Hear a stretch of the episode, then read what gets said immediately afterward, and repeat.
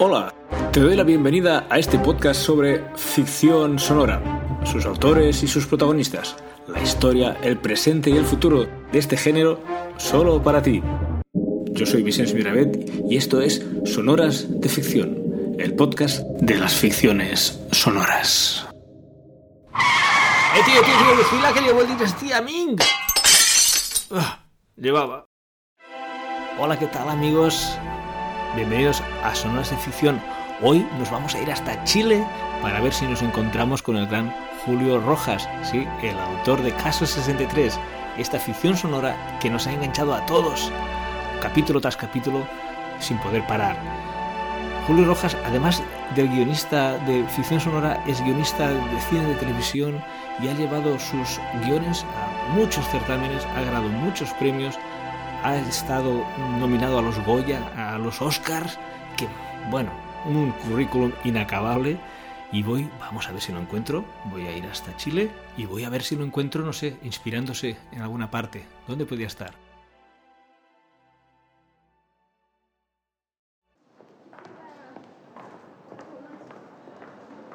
Anda, ¿eres Julio? ¿Julio Rojas? Hola, eh, sí, hola, ¿cómo estás? Sí, soy Vicens de Sonoras de Ficción. Te estaba buscando por todas partes. He venido aquí a Chile a buscarte, claro, en un hospital, buscando inspiración para tu próxima producción, ¿no? bueno, uno tiene que salir al, al, mundo para poder eh, contar sonoramente las cosas que, que, hay que narrar. Así que sí, que, bueno, bueno encontrarme contigo. ¿Te apetece que salgamos aquí fuera para, para charlar un poquito de, tus ficciones? Que me, interesa mucho saber cosas. Claro, mira, aquí hay un, hay un jardín, hay un jardín muy bonito que, donde vengo a, leer a veces y está perfecto. Ah, pues venga, vamos para allá. Ostras, Julio Rojas de Caso 63. Qué fuerte encontrarnos aquí. ¿Te importa que, que, lo grabe esto? Esto es un podcast de eh, sonoras de ficción, se llama, porque ya son horas de hablar de las ficciones sonoras. Vale, pues grabamos. Hora 2015 del 10 de diciembre del 2021, primera sesión de Sonoras de Ficción para el registro. Cuando suene el BIF comenzamos.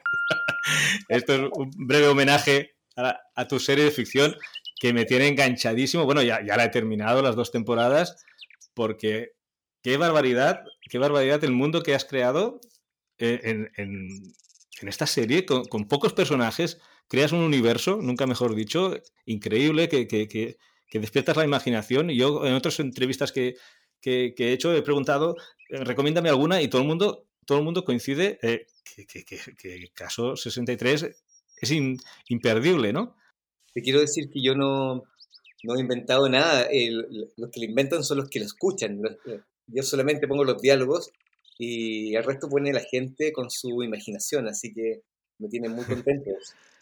Sí, sí, pero bueno, aquí hay mucha, mucho, trabajo aquí, sobre todo cuando escuchas la segunda temporada, que, ves cómo se ha hilado una cosa con la, primera y, todas, las, las ramificaciones posibles. Aquí has tenido que hacer una pizarra de estas gigantes, ¿no? Con, todas las líneas de tiempo. ¿Cómo, lo planteaste? Como el meme de, eh, de ese tipo que está con, con hilos en una, una muralla. Sí. O como esa, esa, mujer que tiene fórmulas matemáticas. Eh, sí. ¿Cómo lo planteaste todo, todo este universo? Desde la idea inicial, ¿cómo, ¿cómo fue evolucionando esta idea de Carlos 63? Exacto. Bueno, en realidad es una trilogía y escribí la primera parte y tengo y los apuntes de la segunda y la tercera las tenía en un, en un cuaderno. Yo, yo escribo mucho eh, con lápiz y papel, hago esquemas, como fuera broma, hago esquemas, líneas, y, me interesaba saber eh, si se podía contar algo sobre un evento que una vez me, me, ocurrió cuando yo, yo era dentista, durante muchos años fui dentista, odontólogo, y trabajaba en un servicio de urgencia, y un día llegó un paciente, pero hace muchos años, llegó un paciente eh, diciendo que venía un, algo, venía eh, el fin.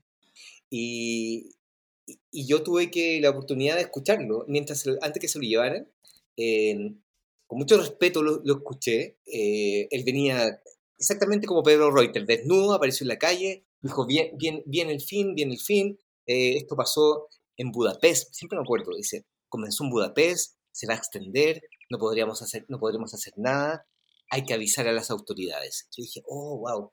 Y empiezo a conversar con él y pienso, y cuando se lo llevaron, me quedé pensando en el hecho de, de, que la gente con, con, algún tipo de trastorno de la personalidad eh, le pone una etiqueta donde eh, no es válido lo que habla y eso quizás no es justo porque podría estar diciendo algo real. Y, y pensé, ¿y qué hubiera pasado si hubiera sido real? Y luego, muchos años después, llega la pandemia en 2020 y la mitad me acordé de ese paciente porque alguien me dice, oye, si alguien nos hubiera advertido que vamos a estar encerrados y que las calles de Venecia, van, los canales de Venecia vacíos, Venecia vacía y con el agua, el agua cristalina, nadie te lo cree. Y ahí pensé en el paciente y ahí comenzó. Qué fuerte, qué fuerte. Qué evolución, ¿no? Entonces, a ver, ¿cómo, lo escribiste esto? ¿Hiciste un, arco de, capítulos? ¿Tenías claro el final desde el principio? ¿Cómo, cómo, construís el, guion? Tenía claro el final de la, de la tercera temporada. Eh, o sea, porque, desde el principio. sí, es una trilogía. Y, y tenía como, como, guionista, que es un, un, mal hábito o buen hábito, yo intento eh, comenzar por los finales. Y tenía claro que había estado en Roma y, y, había una cosa específica en Roma que todavía no voy a hacer ningún spoiler. Aquí, termina una historia. Ok, perfecto. ¿Cómo comienza esto? Me acordé del paciente. Qué bueno. Eh, y, lo que fui haciendo fue... Eh, en, ese momento no tenía claro que iban a ser tres temporadas, pensé que era una gran historia y, lo fui dividiendo por sesiones, por sesiones de conversación. Eh, y, y, cada sesión una teoría que, que me dediqué a, a, buscarla y me impuse un, un, método que era que nada que fuera a escribir tenía que ser ficción, solamente podía ficcionar la combinación de las cosas, pero, pero lo que estaba hablando tenía que tener un sustento real, googleable. Y así fue. Ok, ok. Qué bueno, sí, sí, o sea, todo, todo lo que se dice, todas las teorías, incluso lo del láser, ¿lo del láser también existe? Claro que sí. Qué fuerte. Lo del láser eh, lo que pasa es que cuando, cuando te metes a este agujero de, conejo, de, de, este mundo de viajes en el tiempo y de paradojas, eh, empiezas a, a escudriñar por ahí, llegas a papers y a, y a PDFs eh, en, línea, y, a veces un tipo dice, ok, vayan frente a un, si están frente a un avión a, a reacción, lleven un reloj y, y, pongan un láser, y hay una serie de cosas muy, muy extrañas, pero te quiero decir que también me han pasado cosas muy raras. Por ejemplo, que una persona me mandó un código eh, cuando salió la primera temporada, un código numérico, y ese código numérico yo lo puse en Google, eh, y era el, el, plano de una máquina del tiempo patentada. Eh, después te lo voy a mandar porque es, maravilloso, sale como las fórmulas y, las cosas. Bueno, Claro, claro, sí, que está todo en serio todo, ¿eh? es, increíble todo, todo, Y el mundo de los sueños, ¿también has investigado estas premoniciones soñadas? Sí, sí. Y, de hecho le escribí a Garnier Malet, le dije, oh, eh, intenté ser muy respetuoso y dije, eh, hola, estoy escribiendo una audioserie sobre tu teoría porque su teoría en el futuro, en esta ficción del futuro, es habitual de que la gente escuche ecos de líneas paralelas en tu, y, del futuro en tus teorías, eh, pero no me respondió, debe, debe, haber pensado que estaba totalmente loco. qué bien, qué bien. Pues sí, sí, todo, todo tiene una coherencia y, y sobre todo la música, el ambiente que, que, se, que se, se, respira también contribuye mucho a, esto, ¿no? ¿Cómo, ¿Cómo, escogiste la música? ¿Le encargaste a un músico específico? ¿Fuiste...? Eh, Mowat, eh, es un músico chileno maravilloso, Mowat, y Gabriel Pulgati, que es el productor ejecutivo, lo contactó. Eh, eh, Francisco Tapia Robles, que es el, el, el ingeniero sonido, que, que la versión en cine sería el director de fotografía, que el ingeniero sonido y el diseñador de sonido es vital en esto. Eh, generaron este universo tan maravilloso que yo me sorprendí. Eh, Sí, sí, sí, que crea aquella adictividad que estás en tensión todo el rato, aparte del guion, pues el ambiente sonoro, ¿no? Pero hablando de ambiente sonoro, como, como guionista, tú cuando escribes el guion, eh, ¿vas anotando ya posibles efectos, posibles situaciones o haces un guion técnico más tarde? No, no. Eh, en el guion literario, en utilizo Final Draft eh, estándar, voy escribiendo, pero pongo eh, escuchamos el sonido de pájaros y una fuente con agua. Eh, Pedro Reuter se, levanta y toma una. Eh, y, escuchamos que corta un trozo de, una rama de un árbol. Y luego escuchamos cómo esa rama se, se, desplaza por la tierra. Eso, eso está escrito, sí. Y, ¿Todo lo escribes tú esto? Sí, yo lo escribo. Y, también hago un truco que yo creo que lo hacen muchos narradores, y, tú también, que eres guionista y también que haces audioseries, que eh, usa el diálogo para transmitir una topografía del terreno, una especie de construcción eh, visual eh, de lo que estamos, del entorno, pero camuflado en el diálogo. Es como que alguien entra y dice, ¿y este jardín? qué, extraño, eh, está en la parte de atrás de una, pequeña, de una vieja iglesia, ¿tienes eh, siempre acá? Eh, sí, mira ese árbol. Bueno, eso tiene que ahí están los pajaritos. claro, eso genera un universo visual y, y una vez que la, la, audiencia entra en el código, aunque no hayan estímulos visuales, ya se generó la, la película interna del, la película interna del espectador y empieza a construir su propio eh, universo visual.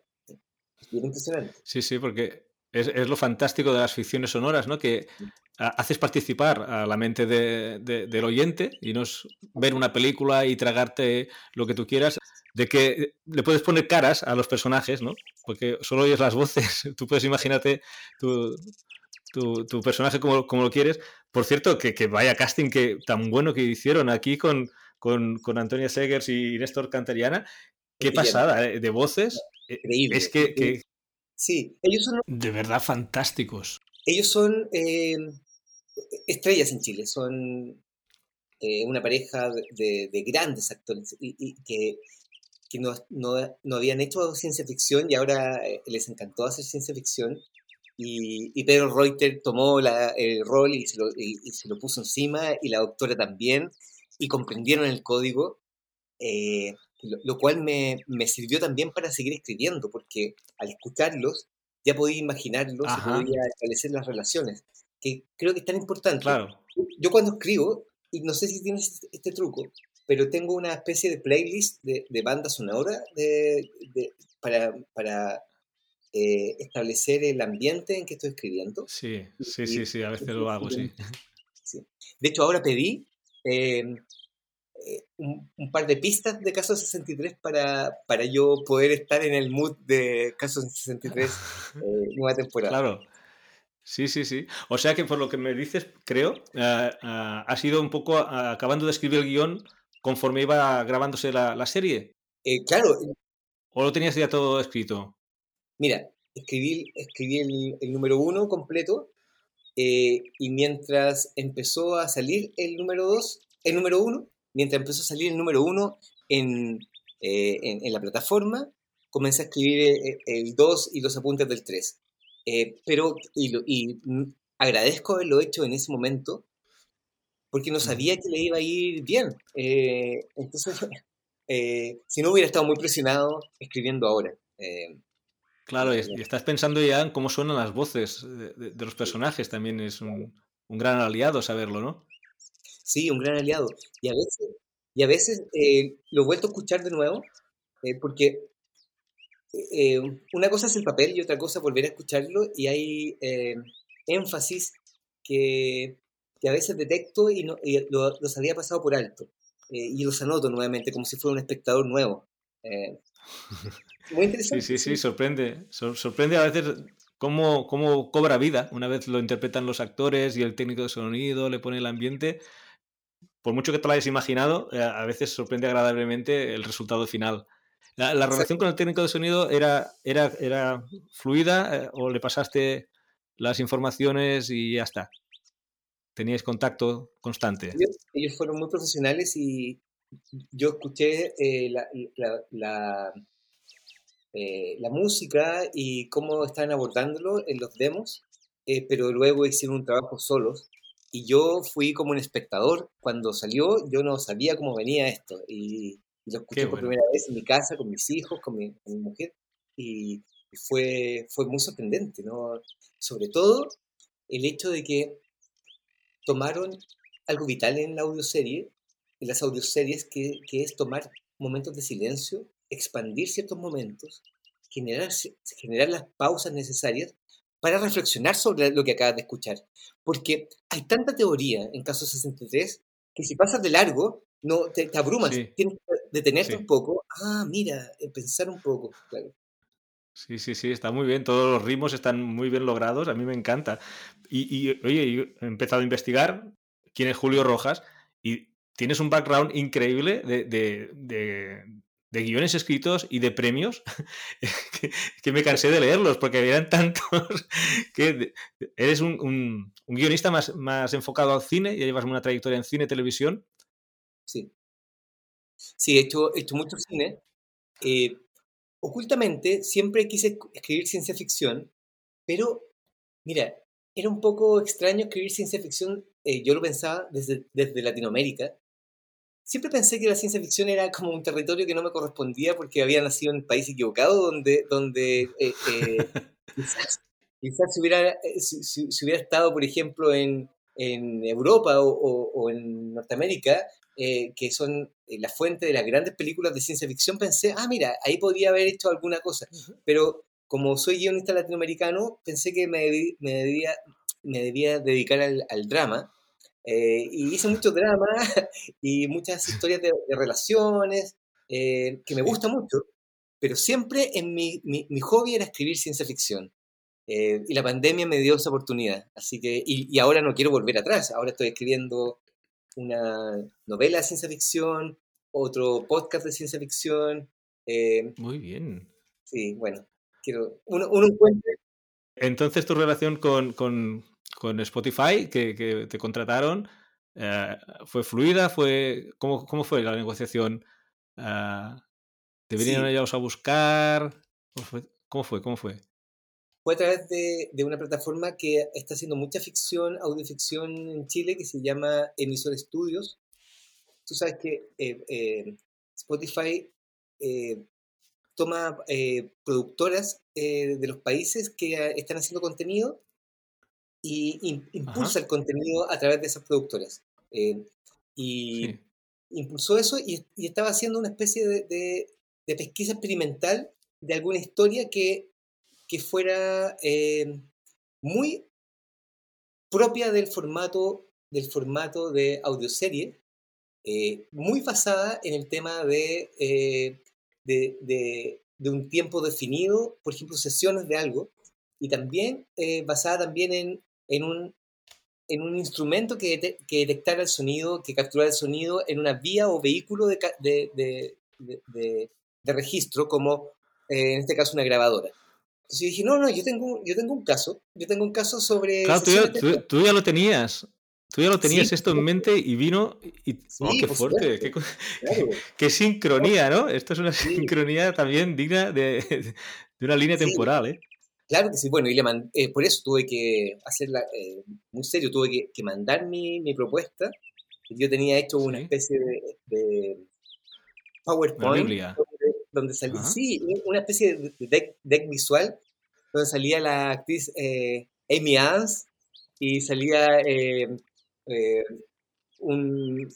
ella como una doctora y una captura de, un tipo que estaba en una, siendo interrogado y decía, nueve cintas, un misterio, un viaje en el tiempo, una mutación, una variante que puede producir el fin del mundo y creer o no creer.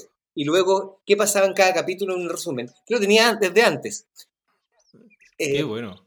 Sí, por eso yo siempre recomiendo, a, mis, eh, no, a, los guionistas, que sobre todo guionistas jóvenes que, que tienen proyectos, que tengan preparados sus carpetas visuales, porque en algún momento salta la oportunidad. Claro, mira, ayer preparando un poco esta, este encuentro, eh, vi que tienes como un curso que hablas esto de las carpetas. Eh, tienes un curso de guion. Eh, ¿Qué tal? ¿Cómo va el curso de guion? Bien, bien. Es en una plataforma, se llama Doméstica y es un curso donde ah, yo durante muchos años yo usé una, una metodología que me, me hice yo para ser ordenado en escribir los guiones, porque yo soy muy desordenado. Entonces estaba escribiendo y decía, ¿cómo se llamaba la abuela del protagonista? ¿Y cómo era? Eh, ¿Cuántos? Eh, eh, ¿Dónde trabajaba? y, perdía mucho tiempo, mucho tiempo buscando los datos que se supone que tenía que tener. Entonces dije, no, voy a tener una carpeta donde voy a tener listado de personajes, los bits principales, en realidad todo lo que se necesita para empezar a escribir ahí y de ese momento ya no, no me pierdo y lo tengo y lo hice en caso 63 también. Eh, por ejemplo, mapas de línea del tiempo están metidas en la carpeta. Bueno, y ese curso lo, eh, está ahí eh, y, le ha ido muy bien. Tiene muy buena pinta, vi, el anuncio y tiene muy buena pinta, oye. es, recomendable, es recomendable. Es recomendable. Claro que sí. Te digo que yo soy muy pudoroso y no recomendaría algo que no, yo no usara. Entonces, No, no, sí, yo, yo he visto el, anuncio y me, me, dieron muchas ganas de, realizarlo porque seguro que, que hay tips que, que, serán muy interesantes. Tiene muy buena pinta el temario. Sí. Y oye, eh, Julio Rojas, de, por ejemplo, de 12 años, ¿ya pensaba en ah. historias para escribir? Sí, ciencia ficción, por supuesto. Había ¿Desde cuándo eres creativo? Sí, había leído todo lo, todo lo que hay que leer de ciencia ficción eh, quizás no tanta fantasía, más ciencia ficción, eh, más Duna y, nada, Philip Dick. Y bueno, obviamente fanático del cine de ciencia ficción. Y, mi caso 63 nació obviamente como una, pero es obvio como un homenaje a 12 monos, Hombre mirando al sudeste, eh, bueno, desde Volver al Futuro a Terminator, está lleno de referencias eh, cinematográficas. Eh, y, cuando uno lo ve, comprende que es, es, una mezcla de referencias cinematográficas, eh, pero que están justificadas. Y sobre todo están justificadas. todo. Todo, viene súper bien a cuento, todo bien, muy bien rodado. Ya te digo que la primera temporada me encantó, me enganchó todo seguido, pero luego cuando escuchas la segunda, que ves, no, no digo nada para que no, no hacer spoilers, pero es increíble qué bien entrelazado que está todo. A mí me ha encantado mucho, a mi mujer también, todos enganchados con, tu serie. Y ah, dices que tienes más, tienes una tercera temporada y esta no, no, ha salido, ¿no? O yo no la he encontrado. No, ha salido y eh, espero que Spotify quiera hacer la tercera, yo creo que sí. Y, pero yo lo tengo sí, hombre. Porque, porque en el fondo es un, es un cierre, es como... no, no, estoy a punto de decir un spoiler que no voy a hacer, así que lo detengo. pero pero creo que es saludable que, que tenga un cierre. Eh, tres me parece un número perfecto y te has fijado que ya no se pueden hacer cosas de, a veces uno hace temporada número 7 y ya, es una especie de copia sobre ti mismo y ya no, no se puede. Claro, claro. Lo, lo, bueno si breve, dos veces breve, ¿no? al revés, al revés. muy bien, muy bien, yo creo que sí. ¿Y esto era tu primera ficción sonora eh, era, era, mi primera ficción sonora, por supuesto, y enloquecí con esto, porque, porque luego eh, eh, escribí, como dije, ok, he, estado tantos años pensando que no puedo escribir cosas porque por producción es imposible hacer, que dije, no, voy a, voy a aprovechar este, este impulso y dije, voy a hacer algo, por ejemplo, eh, una eh, distopía, distopía ciencia ficción, pero de verdad el futuro, eh, de espías. Y hay, hice una que se llama una trilogía de, sobre la conciencia, inteligencia artificial y espionaje, que la pueden escuchar en una plataforma que se llama Emisor Studios, que se llama, la primera se llama Borrado, la segunda se llama Turing, y la tercera se llama Confluencia, y es una reflexión sobre el, borrado, el gran borrado que sale en, caso 63, cómo se llevó a cabo. Eh, ah, vale, he, eh, leído estos títulos, estos títulos están escritas por ti.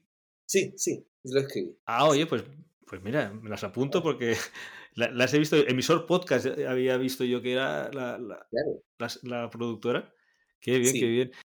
Y también escribí eh, nada, también escribí algo que siempre quería escribir, un, eh, algo eh, relacionado con aventuras y, y, el Amazonas, la selva, pero también, pero pensé, ah, no, en, en la península de Yucatán están estos cenotes tan misteriosos, y pensé, pensé en los Goonies, en los Goonies Super 8, eh, un, grupo de, de, niños, adolescentes, donde la metáfora del viaje es la metáfora del, crecimiento, y hice una, una ficción muy como eh, de terror, de terror para, para preadolescentes, llamado El misterio del cenote, eh, y, y, se encuentra, se llama Creepy Hunters, El misterio del cenote, y se encuentra en Spotify. Ah, muy bien, muy bien, pues ya, ya las buscaremos. Oye, porque esto de las ficciones sonoras es, es, increíble. Yo he llegado relativamente hace poco, pero es fantástico por, por todo lo que, lo que, representa la ventaja que, que, tienes un podcast, que lo puedes escuchar donde quieres, la intimidad de los auriculares, la, la buena calidad que, que, hay hoy en día, ¿no? Uh, ¿Tú cómo ves el futuro de, de, de, las ficciones sonoras ahora mismo? Yo veo esplendoroso, creo que, creo que tenemos una saturación de, de pantallas y pasó algo, hay una ruptura de la relación pantalla-historia. Desde que, desde que llega el cine, eh, la televisión y el cine, dependemos de una pantalla para, para escuchar una historia. Eh, desde una cierta edad, porque de una cierta edad eh, hacia, hacia atrás, desde los cinco años hacia atrás, eh, tu madre, tu padre te cuenta una historia auditiva, pero luego llegan las pantallas y ya solamente las pantallas cuentan. Ahora, volver a recuperar la posibilidad de escuchar una historia con los ojos cerrados, no solamente te recarga, genera un músculo que estaba dormido, una maquinaria que se está oxidada, que empieza a andar, sino que también uno eh, empieza a... Eh, tiene la sensación de quedar recargado, eh, no como un poco abrumado, que después de, un, de un, después de que uno ve una película uno queda un poco abrumado, este, una, con una serie uno queda audioserie uno queda recargado, muy tranquilo y deseoso de escuchar la siguiente. Así que yo creo que van a haber plataformas gigantes en el futuro donde vamos a poder escuchar nuestra próxima gran serie en formato auditivo. Sí, sí, porque ahora mismo es un poco dificultoso de encontrar una, ficción sonora, porque claro, están todos mezclados con programas de entrevistas, con, con, con otros tipos de, de podcast, y encontrar una ficción sonora, a no ser que lo sepas exactamente el título, pues cuesta de encontrar, ¿no? Claro, claro que sí. ¿Qué, qué duración ideal crees que tendría que tener los capítulos de, de, de, una ficción sonora? Creo que máximo 20 minutos, máximo. Sí, sí. Estamos hablando de una ficción sonora serializada, como una serie de, de, de plataformas sí. de streaming. Sí, sí, 20, sí, sí, 20 minutos, 15 minutos, eh, mínimo 10. Eh, y, y, y, lo que sí, eh, evitar ciertos recursos que el, en el audiovisual son válidos como el flashback eh, eh, y, la, y, una cantidad gigante de personajes, a no ser que la variación de las voces sea de tal manera que uno comprenda y pueda tener una especie de, de, de mapa de personajes mental eh, uh -huh. donde se pueden establecer diferencias. Porque también he escuchado audioficciones donde eh, alguien habla igual a la otra persona y uh, ahí uno se empieza a confundir un poco. Mira, precisamente ahora que dices esto, uh, uh, ¿qué, ¿tú escuchas ficción sonora? Sí, ¿Qué podría recomendar? Guerra 3, por supuesto, que de ustedes, el gran apagón, maravilloso. Sí. Y hay uno que se llama, eh, eh, para que la escuchen en emisor, eh, eh que emisor está lleno de, de, de ficciones eh, sin, sin, un narrador, sino ficciones puras, eh, son, sonoras. Uh -huh. y,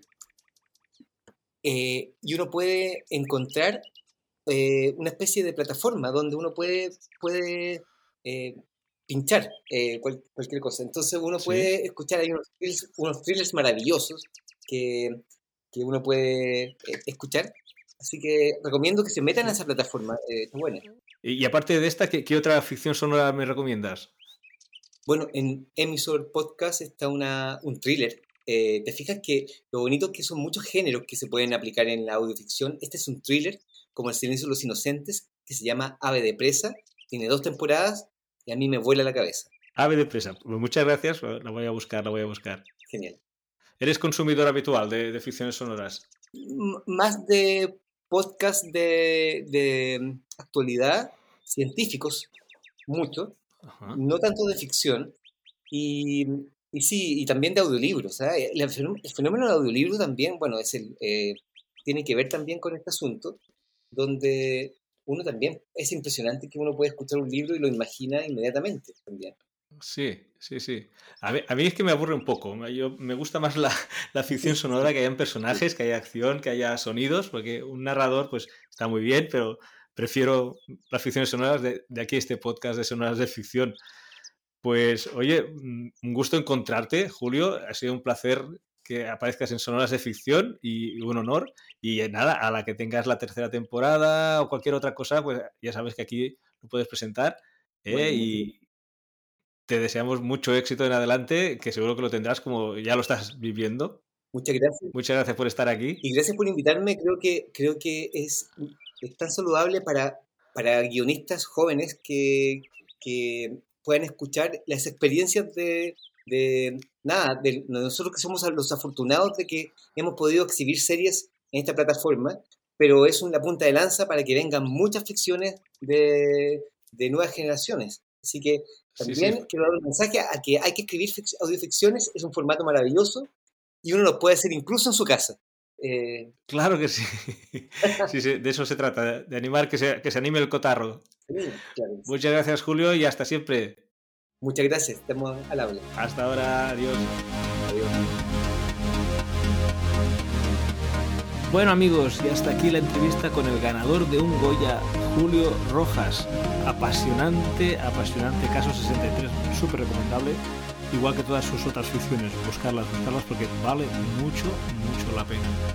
Yo soy Vicente Mirabet y esto es Sonoras de Ficción. Hasta la próxima amigos.